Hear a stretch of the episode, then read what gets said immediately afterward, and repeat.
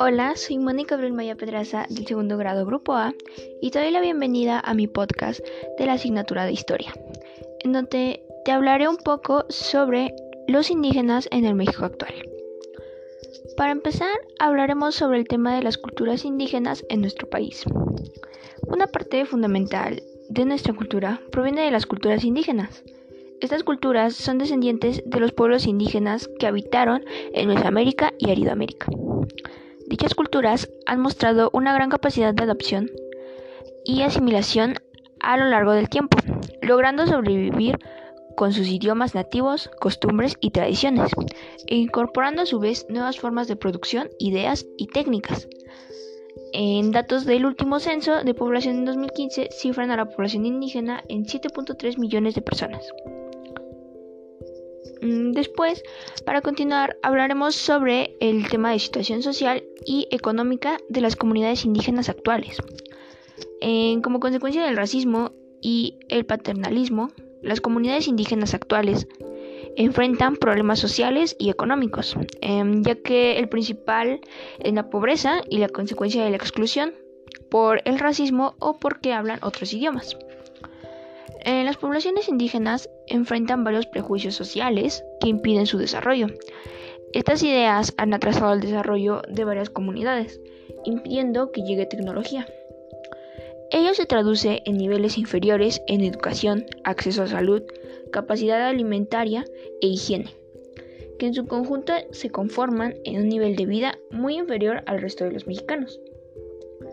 Eh, esto produce conformismo político, pues las sociedades en las que se practica no exigen más a sus gobernantes por temor a que les retiren ciertos privilegios. Em, y como tercer factor tenemos que la pobreza provoca entre los pueblos indígenas la falta de inversión directa en las comunidades y en proyectos que generen trabajos estables para sus habitantes. La ausencia de escolaridad hace que en la mayoría de las ocasiones, los migrantes indígenas desempeñan trabajos eh, con un bajo salario, extendiéndose su situación de pobreza. A lo anterior se suma que la vida de las ciudades resulte más cara que en sus comunidades y ello aumenta sus niveles de pobreza. Para continuar, vamos a hablar sobre el tema de diversidad de cosmovisiones entre los pueblos indígenas. Em, los pueblos indígenas no son homogéneos, sino que guardan una diversidad extrínseca en sus creencias e ideas sobre el mundo. Todas las culturas, en todas las épocas, han tenido sus propias cosmovisiones, por lo tanto, no es una característica intrínseca de los pueblos indígenas. Lo que sí es muy propio de estos pueblos es la importancia que tiene la tierra en sus cosmovisiones, como un elemento central. Ellos creen que la tierra es una entidad viva, que procesos de siembra y cosecha como todo ser viviente, la tierra necesita de alimentos que se le otorga por medio de ceremonias y rituales, que esto ha pasado desde la antigüedad y que sigue pasando, ya que las culturas antiguas, las culturas indígenas que todavía existen, em, pues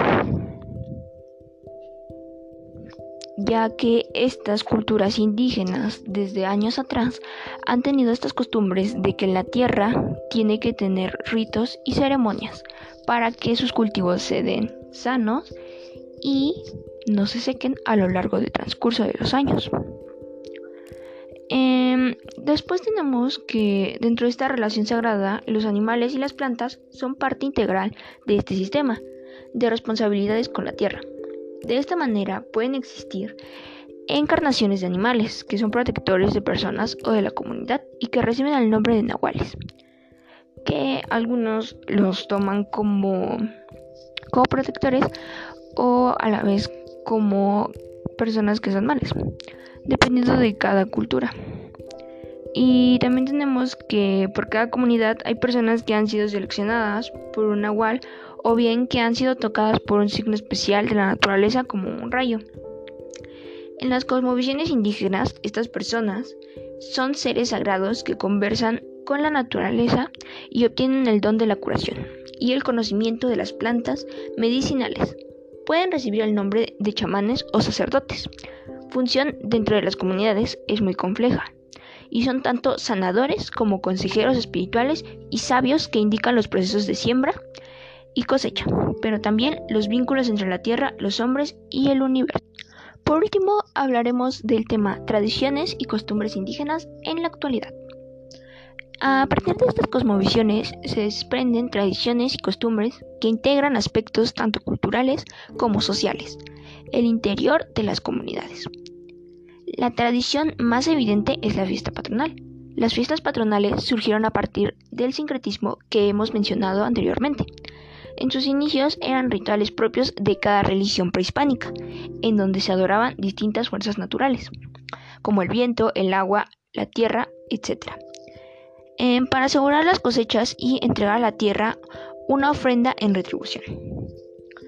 Por evidencias arqueológicas encontradas en cuevas, cenotes o al pie de templos y pirámides, se han recuperado miles de ofrendas con alimentos como maíz, calabazas, jitomates, así como restos de animales, dando testimonio de este tipo de prácticas desde hace miles de años. ya que encontraron muchas de todas las costumbres que hacían años atrás, tanto en tanto las culturas antiguas como los aztecas y los mayas, las culturas indígenas se encontraron a los pies de las montañas y de los ocelotes. Em, encontraron muchas cosas que ellos tomaron como que hacían rituales. Por ende, hicieron, decidieron seguir con las tradiciones y hacer rituales para que hicieran lo mismo, porque creyeron que sus cultivos serían de mejor forma si adoraban a los dioses de la antigüedad. Así es como las fiestas patronales se convierten en los principales festejos de los pueblos y comunidades, en donde los habitantes celebran que haya habido alimento durante el año y piden buenas cosechas para el año posterior.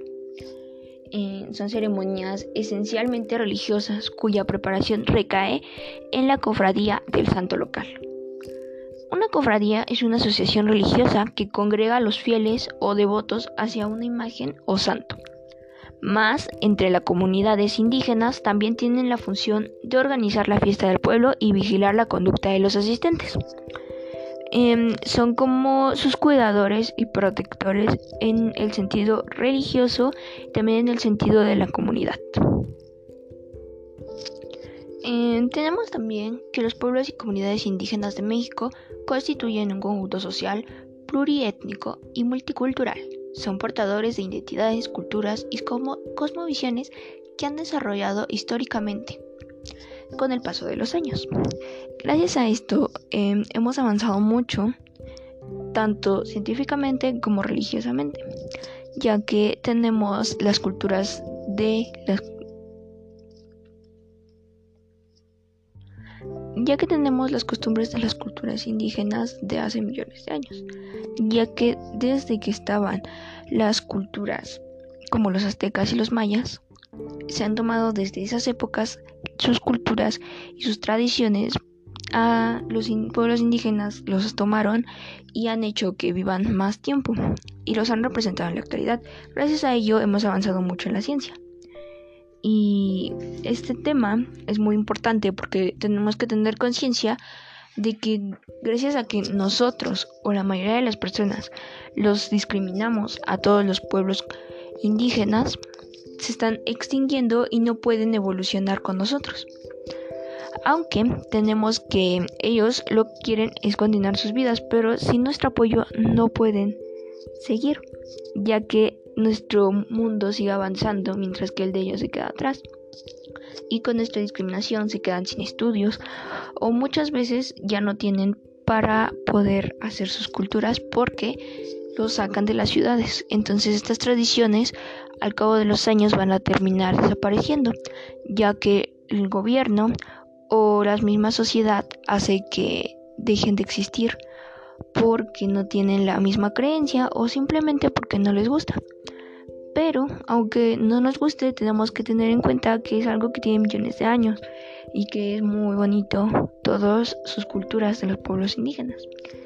Y tenemos que son 68 eh, lenguas indígenas que existen en México. Y hay 68 pueblos originarios en México.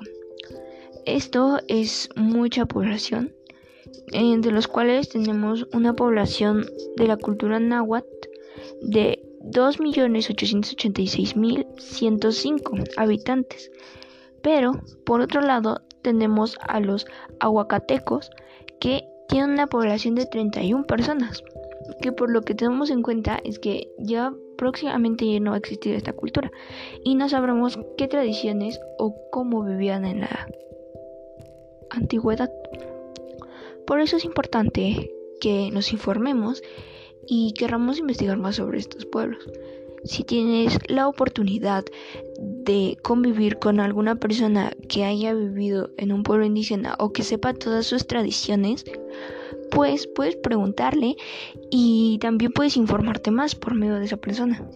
Y así puedes tener más en cuenta de lo que es nuestro hermoso país.